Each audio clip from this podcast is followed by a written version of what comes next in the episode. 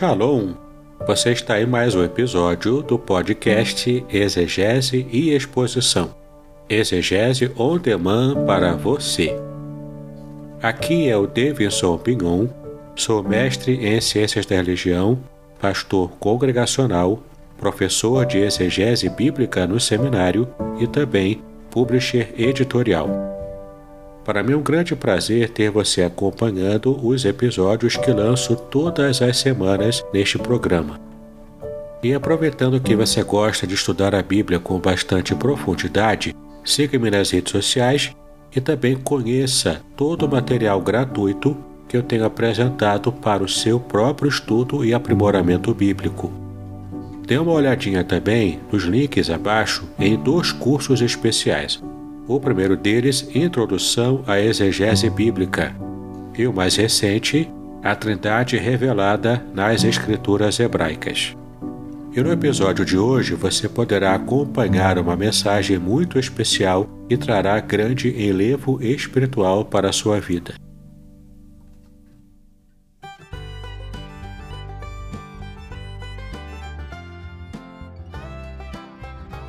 Shalom! Este é o testemunho do professor Samuel Monteiro do site Hebraico Pro. Ele recebeu o livro Revelações Originais do Salmo 23 e fala aqui sobre as impressões que ele teve sobre o livro quando ele recebeu. Confira aqui. Mas gente, pode comprar, tá? Sem medo de ser feliz. Ficou muito legal mesmo. Aqui embaixo tem o link para você comprar a versão digital. Mas se bem que, olha, o livro tá tão da hora que eu recomendo você comprar a versão, a versão impressa, tá? Ele é muito legal, né? Porque por ele ser bem bonito mesmo, né? De material assim de bastante qualidade, né? O papel, né? E esse papel aqui é uma coisa de louco, eu nunca vi isso aqui, gente. O papel é macio, tá? Só você segurando pra você entender. nunca vi um negócio desse é, papel por dentro também, de qualidade também. Então é um livro assim bem legal para você dar de presentes também, né? Tão bonito que tá. Né? Eu já tinha visto no digital, né? Digital tá bonito, né? Mas impresso é outra coisa, né? E aí no impresso você vê o material também, né? Que foi impresso, né? Foi impressão de qualidade, tá? E tudo, tá tudo assim de muita qualidade. Da hora, né?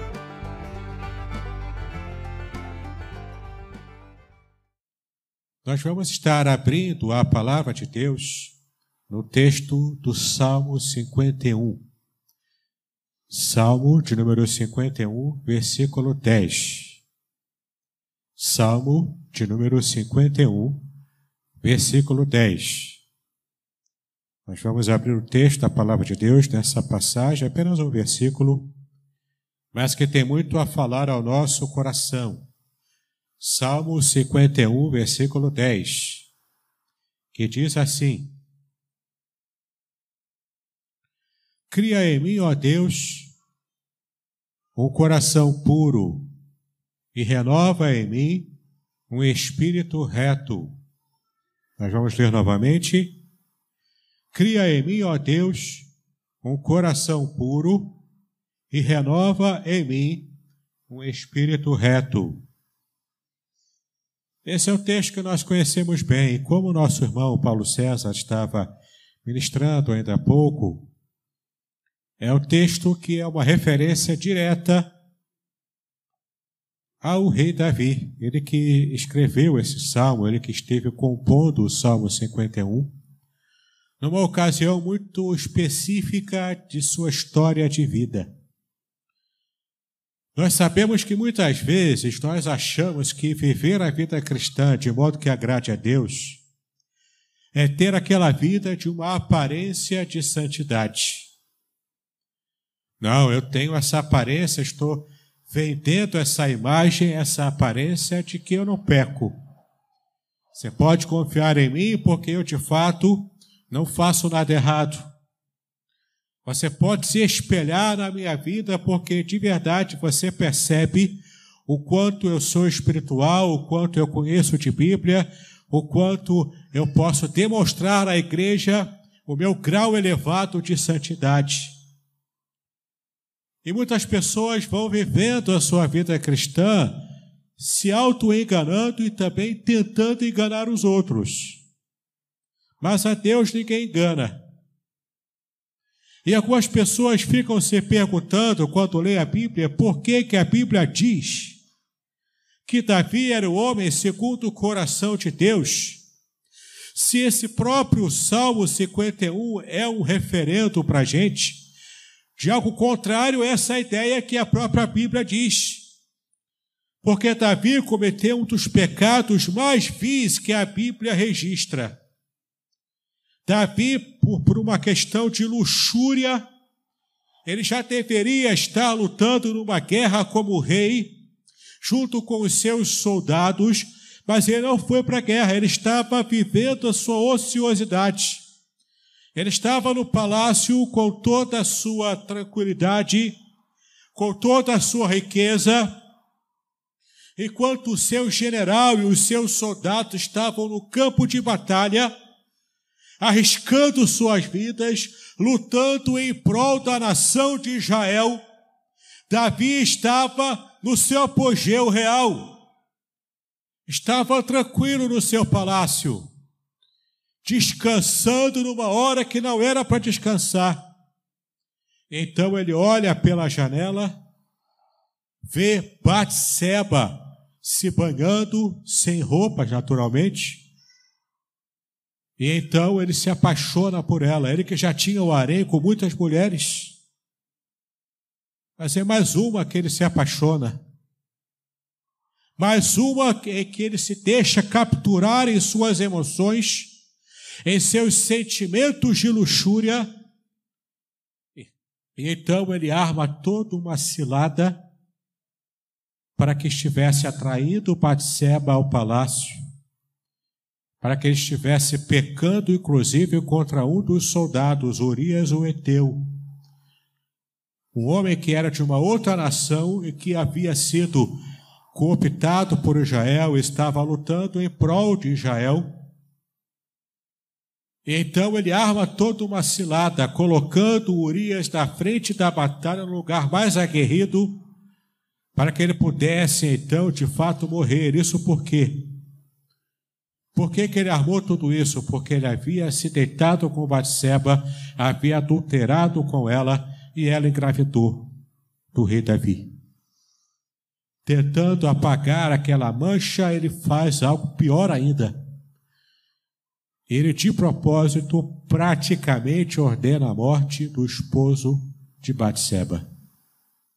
E com todo aquele ardil, ele achava que podia estar tranquilo, que podia estar bem, porque na verdade ele havia tapado o problema, ele havia resolvido o problema, entre aspas, ele havia dado o um jeitinho de Davi para poder resolver aquela situação. Aparentemente o escândalo estava resolvido, estava abafado.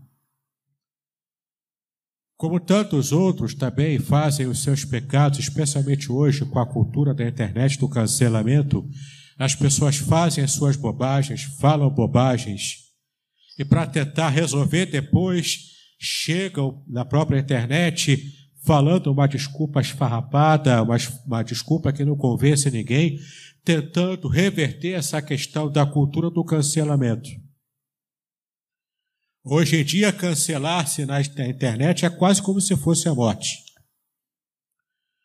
Morte emocional, morte profissional, morte de uma carreira que se criou até mesmo com a ajuda da internet. Naquele momento em que Davi estava vivendo, o crime, na verdade, que ele cometeu era crime, crime, é, crime passível de morte na época. Morte por apedrejamento, tanto o rei Davi quanto Batseba morreriam assim. Era a lei que vigia na época. Era a lei que estava em vigência na época. Mas então Davi, como rei, usa da sua influência faz todo esse estratagema e ele achou que estava tranquilo, ele achou que estava bem. Mas não estava bem. Deus que vê tudo, Deus que sabe de tudo, não ia deixar isso barato. Principalmente um rei que o próprio Deus aprovou, ele próprio escolheu e mandou o profeta Samuel ungir Davi, e Davi teve o seu início de modo aprazível ao coração de Deus. Mas aqui nós vemos um momento de queda, uma profunda queda, no barranco moral. E lá no fundo do poço, Davi tentando usar de estratagemas humanos para tentar tapar o sol com a peneira. Deus não deixa isso barato. Deus levanta o seu profeta Natã. Natã, então, é comissionado por Deus, é chamado por Deus, é direcionado pelo Espírito Santo para ir até Davi. E Davi, sendo o rei de Israel no seu momento de profundo abismo, o profeta vai a ele e fala através de uma parábola. Ele fala através de uma história, recurso antigo, que Jesus tanto usou no seu ministério aqui na terra. Natan lhe conta uma parábola.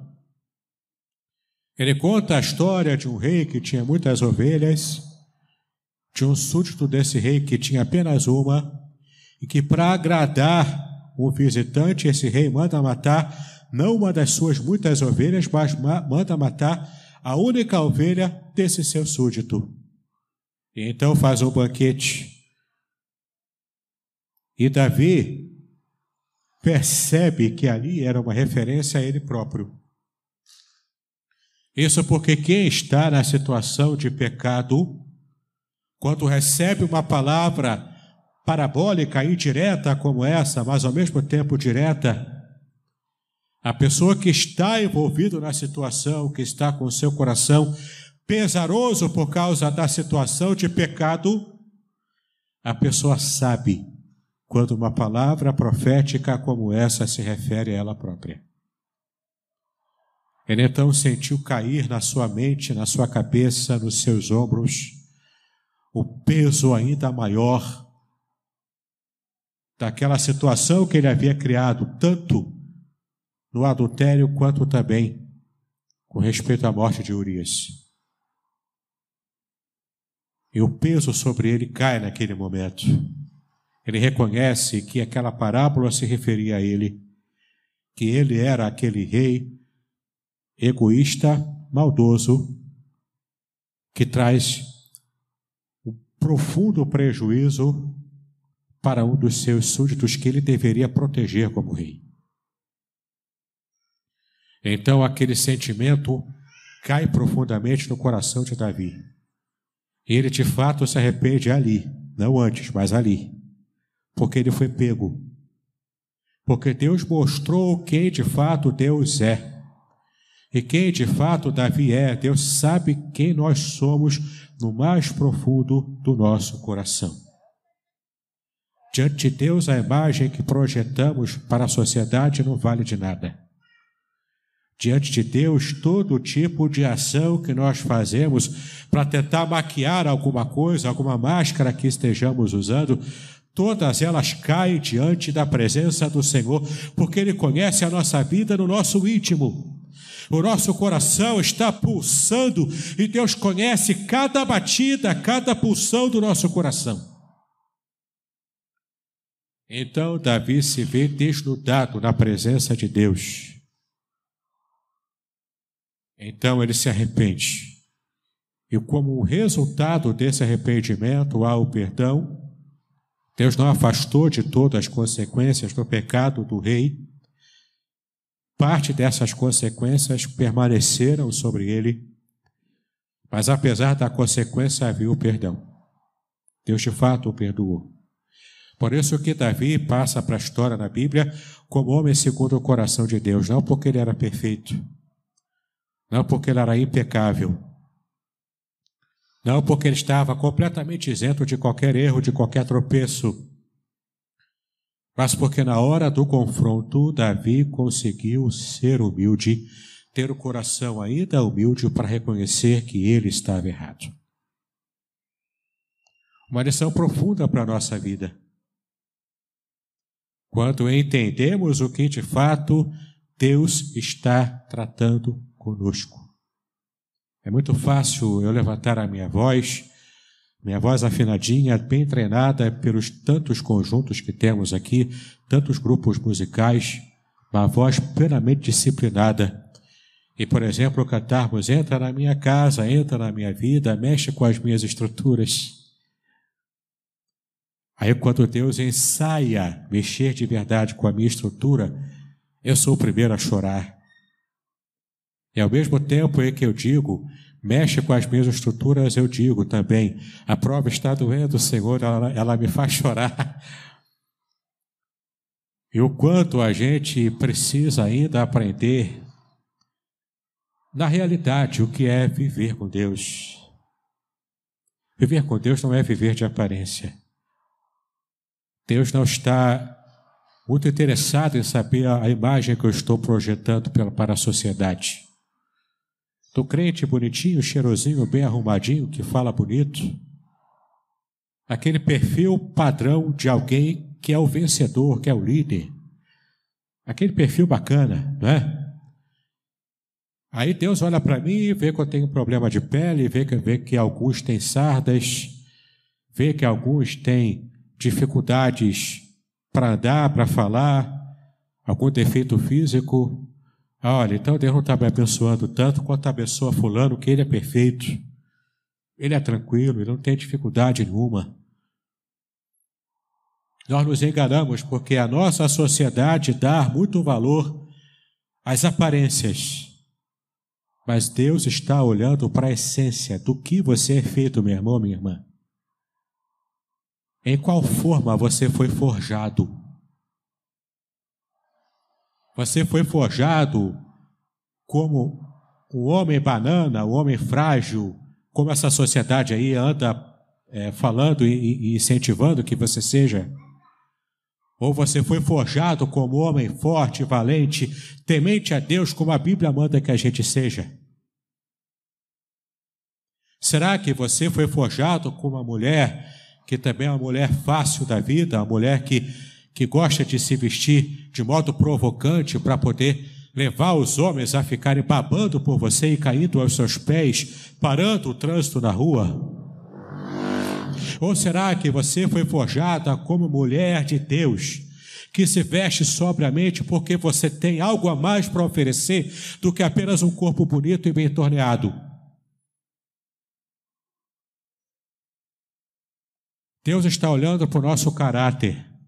E não apenas Deus, mas as pessoas lá no mundo também estão olhando para o nosso caráter, como homens e mulheres de Deus, que fazem a diferença pelo modo como falam, por aquilo que falam e pelo modo como espelham Jesus para essa sociedade caída, deteriorada e morta pelo pecado.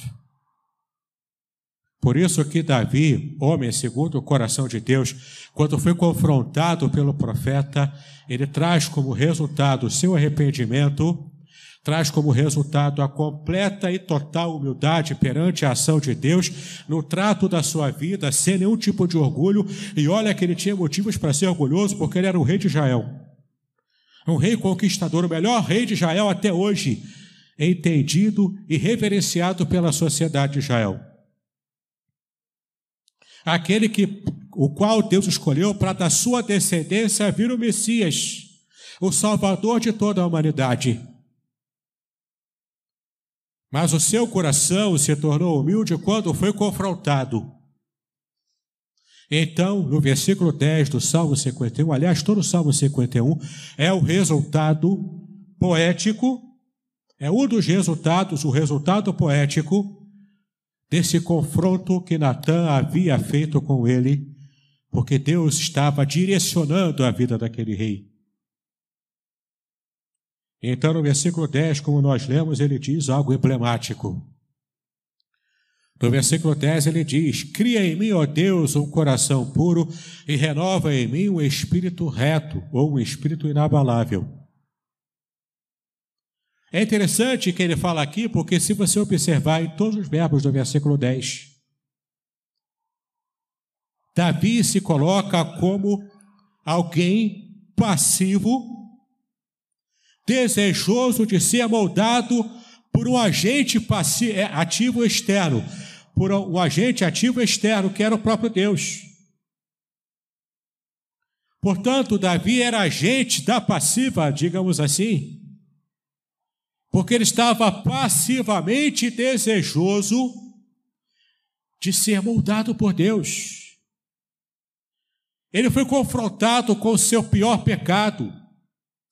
Ele estava vivendo naquele momento as trevas mais densas da sua vida, do seu coração. A sua mente estava completamente anuviada. Ele talvez, como tantos de nós, ao longo da nossa história, ele talvez estivesse vivendo aquela experiência de tatear no escuro, sem saber para onde vai, dependendo de alguém que externamente estivesse guiando, porque esse alguém estava enxergando com clareza o tipo de caminhada que precisa dar. Aquele profeta, quando confronta Davi, ele vai no âmago do seu coração e ele diz então: Cria em mim, ó Deus, um coração puro. Por que, que ele pede para que Deus o crie? O interessante é que no original em hebraico, a palavra que aparece aqui é a palavra bará. É o verbo bará que é atribuído apenas a Deus. O verbo bará na língua hebraica admite apenas Deus como o seu agente, como sujeito da ação. Porque o verbo bará significa criar do nada criar do zero, sem matéria pré-existente. Em outras palavras, Davi entendeu que ele precisava ser restaurado no seu coração, na sua pureza de alma, na sua mente, na sua forma de enxergar a vida. Davi sabia que um simples remendo, quando a meia fura, a costureira vai lá e faz o remendo lá com a sua linha, aquilo não serviria para Davi. Um remendo não resolveria o problema de Davi. O remendo ele já tentou dar e não resolveu de nada. O remendo ele já havia feito e não surtiu efeito. Davi não, não precisava de um remendo, ele precisava de uma restauração completa da sua alma, do seu coração, da sua mente e da sua vida. Ele pede: cria em mim, ó Deus, um coração puro cria. Porque é só o Senhor que pode criar isso, eu não posso fazer. O meu passo foi o arrependimento sincero agora, não antes. Antes eu tentei remendar. Mas agora eu preciso que o Senhor crie em mim um coração realmente puro. Puro, porque é santo, porque é separado. Puro, porque foi completamente expurgado todo, toda a sujeira da maldade. Puro porque eu preciso estar diante do Senhor, de modo que o Senhor possa olhar para mim e enxergar em mim alguém que é digno da posição que está ocupando. E neste momento, Senhor, eu não me sinto digno de ser o rei de Israel. Não me sinto digno de ser aquele que o Senhor escolheu para completar a sua obra de salvação de Israel e até mais do que ele podia imaginar da salvação do próprio mundo. Davi precisava desesperadamente de Deus que estivesse não remedando a sua vida, mas de fato substituindo o seu coração por um coração novo. Criar do nada, criar do zero. Porque ele estava lá no fundo do poço. Crê em mim, ó Deus, um coração puro, purificado por ti, restaurado por ti. E renova em mim um espírito reto, um espírito inabalável. Renova dentro da minha alma esse espírito que vai estar tão fortalecido a ponto de mais à frente eu não cometer mais o pecado nessas proporções, pelo menos, que eu completei agora e fiz isso sem dor na consciência. Faz essa obra em mim, Senhor, porque sozinho eu não consigo. Eu preciso da agência do Teu Espírito Santo na minha vida, para que eu possa ter essa vida completamente transformada pelo Teu poder. E quando ele faz isso, quando ele faz essa oração, e a Bíblia dá testemunho que foi uma oração sincera, ele estava antecipando uma obra que o próprio Senhor Jesus fez, como nós lemos no começo desse culto. No Evangelho de João, capítulo 3, versículo 3, Jesus respondeu e disse para Nicodemos, homem rico, um homem que estava que tinha também toda uma projeção social, ele tinha uma imagem social que ele havia construído junto à sociedade judaica do primeiro século, mas para ele Jesus responde: Na verdade, na verdade te digo que aquele que não nascer de novo não pode ver o reino de Deus. Nicodemos, assim como Davi, estavam repletos de religiosidade. Estavam repletos de saber o que fazer para poder estar socialmente aceito, reverenciado, e às vezes confundimos a voz da sociedade com a voz de aprovação divina. Nem sempre aquilo que a sociedade religiosa aprova está em consonância fina e perfeita com a aprovação direta de Deus.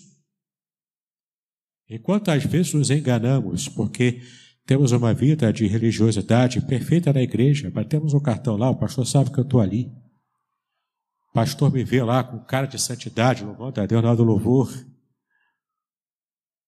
O pastor me vê prestando atenção com avidez quando ele prega. A imagem que eu vendo para a igreja é de alguém sincero, de alguém santo, de alguém perfeito religiosamente. Mas o que vale é o que Deus fala sobre a minha vida. Se Deus diz para mim, Amém, servo bom e fiel, é essa aprovação que vale. A aprovação social nesse momento é um salário pequeno, efêmero, passageiro que recebemos aqui. E quando partirmos daqui, acabou o efeito desse salário. Mas a aprovação que realmente vale a pena, a aprovação que realmente faz a diferença, é a aprovação eterna celestial. E ainda que estejamos sendo perseguidos e cancelados nesse mundo, ainda que a sociedade olhe para nós e nos enxergue como párias da sociedade, se Deus nos aprova, se Deus aprova a nossa fé, se Deus aprova o nosso esforço para poder viver a vida cristã de modo que agrade a Ele, se Deus aprova, é isso que faz a diferença. Esse é o tesouro que a traça não corrói, que o ladrão não rouba. Esse é o tesouro que, que vale a pena. Não apenas um, uma vida de espiritualidade aparente. Isso é religiosidade. Isso tantas vezes Jesus criticou ao longo do seu ministério da sua vida na terra.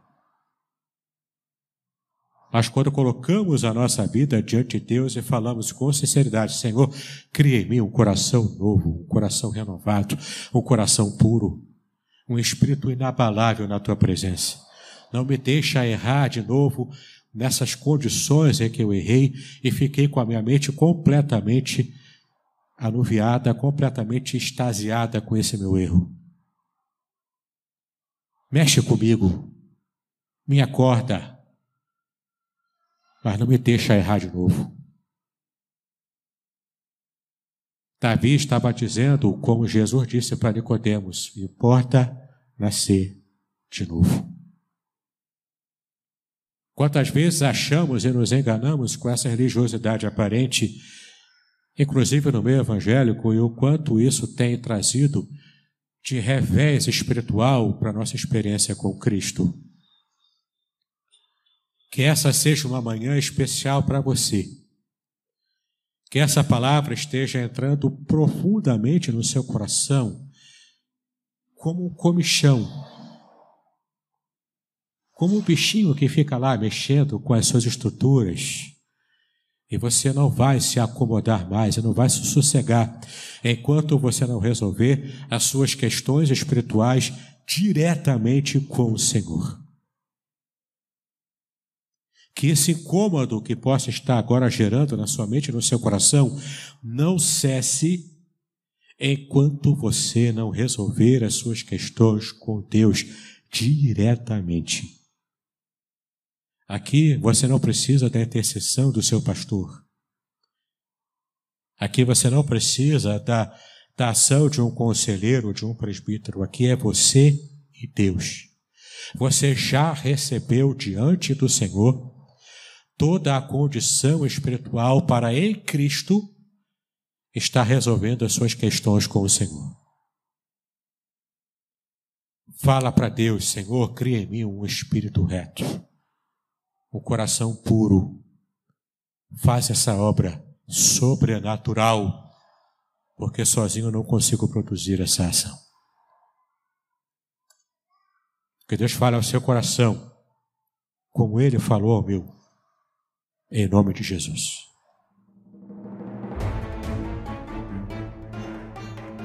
Muito bem, agora o que eu gostaria de ver é a sua participação.